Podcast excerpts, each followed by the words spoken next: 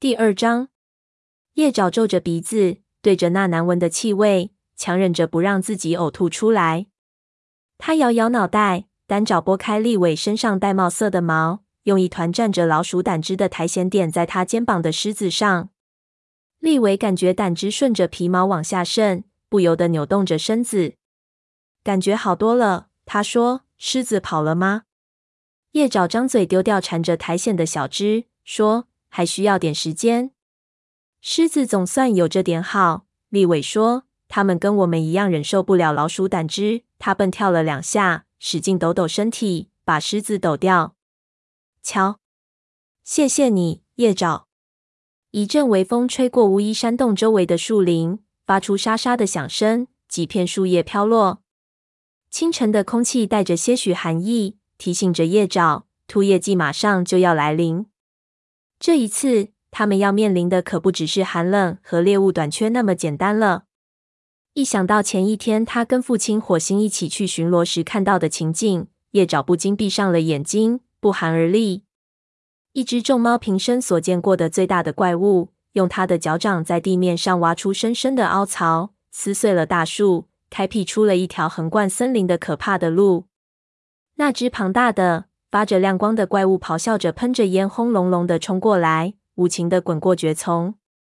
森林猫在它的面前只能四散逃跑。叶爪头一回开始理解什么叫森林面临危险，尽管星族已经发出危险警告，一次是在将黑莓长和松鼠找送上旅程的黑莓长的梦里，一次是在探毛关于火和老虎的幻象中。预言中的厄运正在降临森林。叶爪却不知道怎样做才能摆脱掉。叶爪，你怎么啦？立伟问道。叶爪眨眨眼，想象中的滚滚烟尘、破碎的大树、尖叫的猫慢慢消失了，眼前出现了柔软的绿色蕨叶和平坦的炭毛搭建巢穴的灰色岩石。至少眼下他还安然无恙，雷族依然还在，但这种情况还能持续多久呢？哦，我没事，他答道。火星命令巡逻队成员对看到的情景暂时不要声张，因为他还没想好怎么向族群公布这个坏消息。我得去洗洗粘在我手爪上的老鼠胆汁。我和你一起去，立伟提议。然后我们一道去山谷弄点猎物回来。叶爪领着立伟朝空的走去。清晨温暖的阳光下，白爪和渠金爪正在学徒巢穴外混战。香微云的三个孩子大眼睛滴溜溜的跟着他们转，一副艳羡的眼神。他们的妈妈坐在育婴室的入口处，一边看着她的孩子，一边梳洗着自己。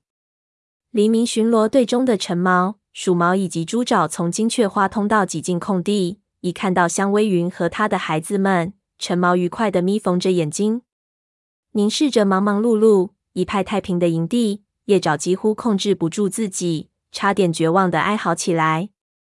两个学徒一看到叶爪，就停止了战斗练习，盯着他，然后就急切的交头接耳起来。甚至连刚回营的正要去猎物堆的巡逻队员也不安的瞅了他一眼。叶爪知道，跟昨天巡逻队相关的流言已经传开了。天刚蒙蒙亮的时候，火星已把副组长灰条、叶爪的妈妈杀疯。以及巫医炭毛叫到他的巢穴开会，每只猫都开始猜测前一天一定发生了非同寻常的事情。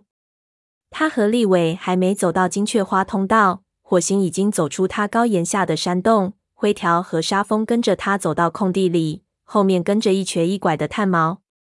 火星跃上岩石的顶端，另外三只猫各自在高岩下找了个舒服的位置坐下来，在落叶季的斜斜的阳光下。火星一身的皮毛就如它的名字一样，发出火焰般的光芒。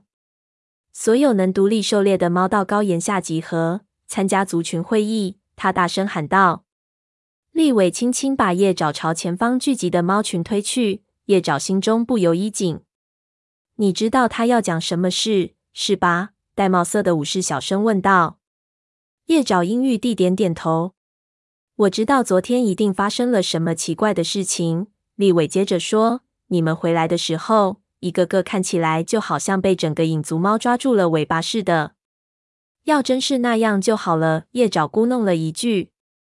雷族同胞们，火星开始讲话。他停顿了一下，深吸了一口气。我我不知道是否有哪个族长会将他的族猫带向我所看到的黑暗中。他说话吞吞吐吐的，眼睛迎上沙风的眼睛，仿佛想要从这只母猫坚定的目光中吸取力量。不久前，乌爪警告我说，雷鬼路上有越来越多的两脚兽在做着什么。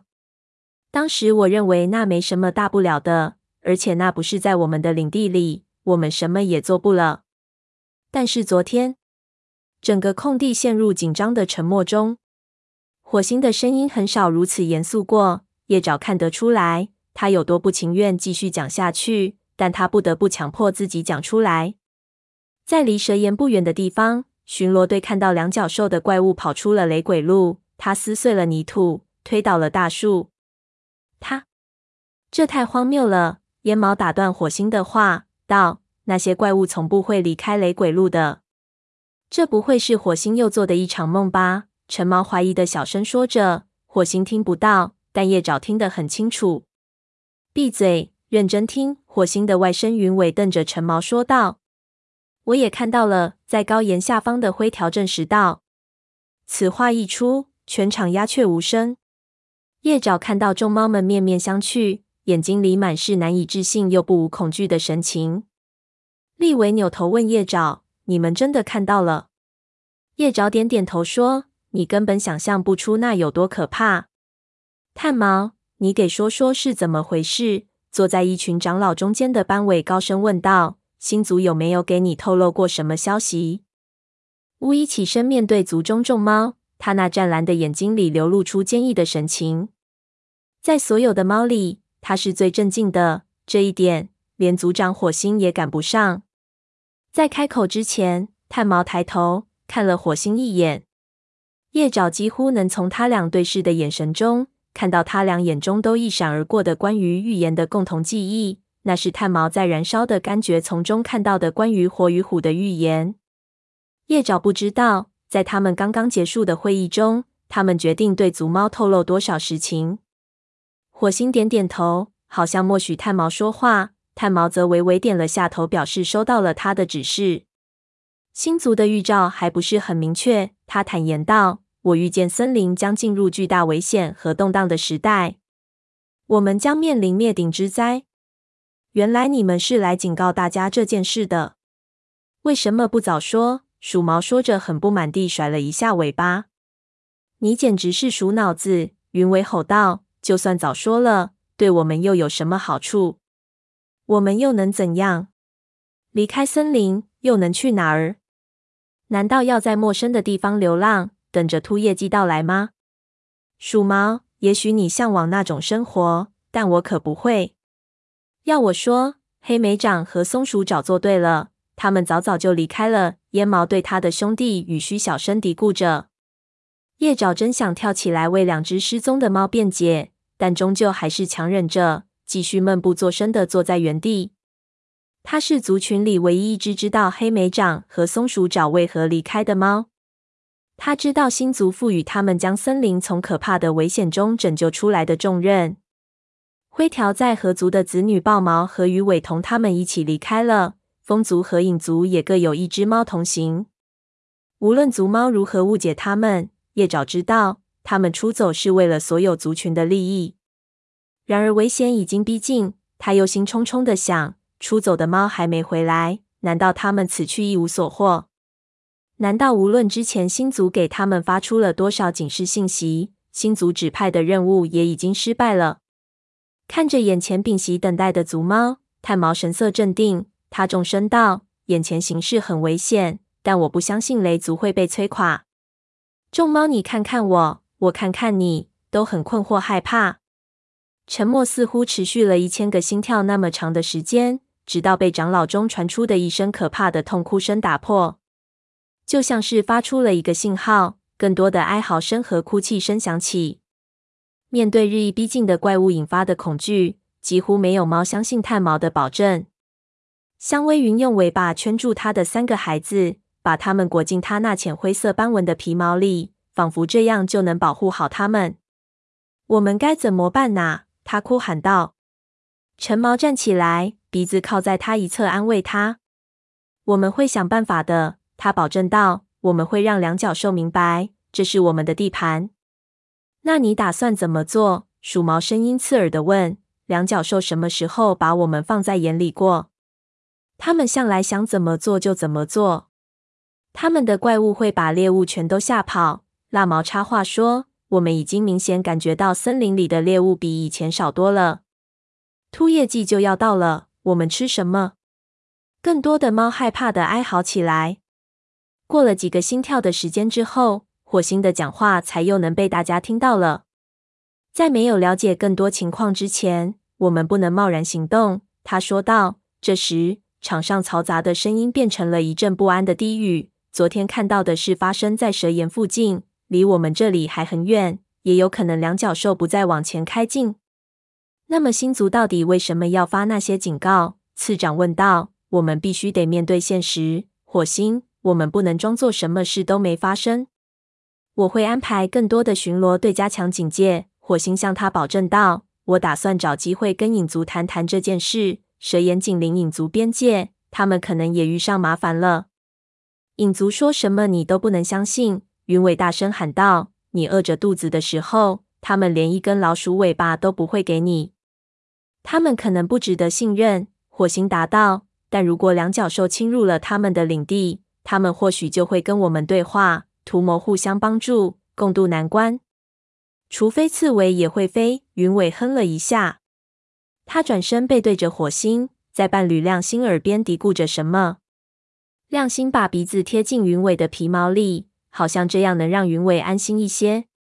每只猫都要保持警惕。火星接着说：“如果有谁发现什么不寻常的事情，一定要及时报告我。”这些年来，我们经受住了洪水和大火的考验，躲过了虎星驱使的狗群的追逐，抵御住了长鞭和血族的威胁。这么多大风大浪都经过了，这一次我们一定也能撑过去。他从岩石上跳下来，示意会议结束。空地上的族猫群立刻散开，大家焦急的三五成群凑在一起，七嘴八舌的讨论着刚才听到的内容。火星和炭毛简短的说了两句。然后炭毛就朝叶爪走去。火星想现在就去拜访影族。巫医对叶爪说道：“他想让你也跟着去。”叶爪心里既兴奋又有些担心，为什么要我去？他想让我们俩都去。他觉着如果我们俩在场，黑星就不会误以为雷族是去找茬的。炭毛的蓝眼睛一亮，说道：“不过叶爪，我希望你最近已经熟练掌握了打斗招数。”叶爪话到嘴边又咽了下去，说道：“是的，炭毛，很好。”炭毛尾巴一摆，朝火星走去。火星正在金雀花通道的入口处等着，灰条和绝毛也在他身边。我们出发吧，火星说道。记住，我不想招惹麻烦，我们只是去谈谈而已。灰条哼道：“还想告诉影族这件事。”只要影族巡逻队在他们的领地上看到我们，准保二话不说就扑上来。希望不会。火星动情地说：“如果两角兽正威胁着我们两个族群，我们可经不起内耗啊。”灰条看起来仍然心存疑虑，但他没多说什么，跟着火星沿着峡谷向影族边界走去。叶爪竖起耳朵，注意着任何异常的响动，身上每一根毛发都竖起来了。自叶爪记事以来，一直十分安全的森林，因为两角兽和他们的怪物的入侵，突然变成了一个十分可怕的地方。火星带着这支队伍直接朝蛇岩方向走去。很快，叶爪就意识到，火星是在朝怪物离开雷鬼路的那个地方走去。还没看见那边的情况，叶爪就闻到了怪物发出的气味，以及地面被撕开后土壤的味道。走到雷鬼路上方的山坡顶上时，叶爪停下来，透过一簇蕨丛偷偷望过去。就在它的下方，一条翻起的野草延伸到雷鬼路那边，树都倒在地上，树根乱糟糟的伸向空中，到处都静悄悄的，听不到一声鸟叫，也听不到草丛中猎物的窸窣声。但怪物都不见了。叶爪张开口深吸了一口空气，两角兽的气味也不新鲜了。甚至连怪物散发的恶臭味也逐渐变淡了。他们今天没来这儿。灰条说道：“也许他们已经做完了要做的事情了。”我不这么认为。火星简短的回答道：“这实在太可怕了。”绝毛听上去有些不知所措。他不是先前的巡逻队成员，没见过这一幕。火星，他们为什么要毁坏森林？火星的尾巴尖来回摆动着。两脚兽为什么要这么做？要是我们能知道，我们的日子就会好过多了。他小心地避开受损地面的边缘，领着大家沿雷鬼路走着。当看到影族的领地上倒着更多的树，更大的地面被翻起来时，叶爪的心都揪了起来。几只雷族猫全都停了下来，视线越过了又硬又黑的雷鬼路路面。绝毛不知不觉地蹲伏下来，似乎准备跳起来发动袭击，但那儿根本就没有敌人要对付。看那儿，灰条的声音因为恐惧都在颤抖。火星，你说的没错。影族确实遭遇了跟我们一样的麻烦。那么，也许我们跟黑星说话时会稍微容易些。火星努力想让自己听起来更加自信，但他那紧贴脑袋的双耳暴露了他内心的紧张。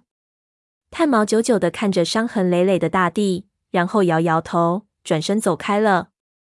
尽管他一句话没说，但他那双蓝色的眼睛里充满恐惧与不解。这时，雷鬼路上。一只怪物呼啸着冲了过来。这只怪物比那些吃树的怪物要小一些，但它发出的声音依然震耳欲聋。叶爪害怕的后退两步，害怕它会突然转进森林里他们站着的地方。但这只怪物依然待在雷鬼路上，呼啸着远去了，直到消失在森林里。后面又过来一只怪物，接着第三只怪物沿着雷鬼路朝相反的方向跑去。我不想从这儿穿过去，灰条小声说道，用力眨着眼，把进入眼里的沙粒挤了出去。火星点点头。我们从四棵树那儿过河，然后走通道。火星拿定了主意，但愿我们不会在雷鬼路这边撞见影族武士。到了河边，火星踩着河中间的垫脚，十几步就跳了过去。叶爪则一直盯着老师，直到看到炭毛安全过了河。炭毛的腿有陈年老伤，那是几个季节以前在雷鬼露出的意外。然后他跟在老师后面过了河。这时，火星已经爬上了河对岸。一阵微风吹来，空气中裹挟着影族武士的臭味。在两族边界处，火星和灰条重新留下了气味标记。然后，火星领着众猫朝雷鬼路下方的通道走去。这一带是影族的领地。但没有一点影族猫的迹象，叶爪松了一口气。叶爪听长老们讲过很多关于影族的黑暗历史，像凶手段星亲手杀死了自己的父亲，还有叛徒虎星被逐出雷族后，用尽手段当上了影族族长。虽然到目前为止，影族现任族长黑星还没有制造什么麻烦，但叶爪知道火星不会真的信任他。叶爪跟着火星走进通道。望着父亲的背影，不禁更加仰慕自己的父亲了。为了整个森林，他不惜放下身段，主动试图同以前的敌人共结同盟。这得需要多大的勇气啊！一踏入雷鬼路下方黑暗寂静的通道，叶爪不由得颤抖起来。黑暗中只有水滴的声音，以及他们脚掌踩进通道底部泥里的沙沙声。走上影族的领地，影族猫刺鼻的气味更加浓烈。叶爪感觉到脚下的的又潮又软，覆盖着粗小的野草。放眼看去，到处都是长满芦苇的水潭。这里几乎没有高大的树木，不像雷族营地到处都有树荫遮蔽。这里感觉完全是另一个世界。影族营地要从这边走，火星说着便朝一处灌木丛走去。叶爪、炭毛，你们紧跟着我。灰条和绝毛。你俩散开一点，保持警戒。记住，我们不是来找麻烦的。当他们深入影族腹地时，叶爪紧跟在火星身后。每走一步，脚掌就会陷进泥巴里，叶爪都快烦死了。他总想停下来除去脚掌上的泥。很难想象，影族猫怎么能忍受得了每天这么生活？他们肯定都尝出谱了吧？他一直神经紧绷。保持警戒，结果肌肉都开始酸痛起来。这时，突然听到绝毛一声大喊，他紧张地跳了起来。他希望同伴们没谁注意到他的失态。火星，来看看这个！绝毛用尾巴指着一根细细的木棍，那棍子光滑而规则，树上的树枝不可能长成这样。只见它直直的插在地上，大约有一只猫那么高。火星走上前，一脸狐疑的嗅了嗅它，上面有两脚兽的味道。他说道：“那边还有一根。”叶爪指着不远处的另一根相似的木棍，喊道：“还有另一根，全都排成了一行。它们是什么？”他的声音消失了，跳向下一根木棍。这时，他面前的灌木丛一阵沙沙作响，三只猫钻出来到了空地中。叶爪马上就认出那只暗浆黄色的母猫是影族的副族长黄毛，另两位武士他不认识，一只是深灰色公猫。一只是一个耳朵被撕裂的消瘦的虎斑猫，叶爪紧张的吞咽着口水。这时，火星已经跳到了他身边。“你好，黄猫！”火星跟三只影族猫打招呼。“你们侵入了我们的领地！”影族副族长咆哮道。他尾巴一弹，示意他的武士上前。深灰色公猫一下子扑向叶爪，他几乎来不及躲闪。叶爪就地一滚。踉跄着站起身，刚刚记起格斗招式，这时只感到利爪从自己身侧抓过。他一瞥，看到炭毛正和黄毛相互周旋着，一尾开外，灰条将虎斑猫压在了身下，绝毛和另一只公猫撕扯在一起，尖叫声中，灰色的皮毛和黄色的皮毛滚成了一团。暂时没看到火星，叶爪拼命地四下寻找着，只见火星跃上一棵倒地的树干。他怒吼的声音盖过了猫的嘶嘶声和叫骂声。“住手！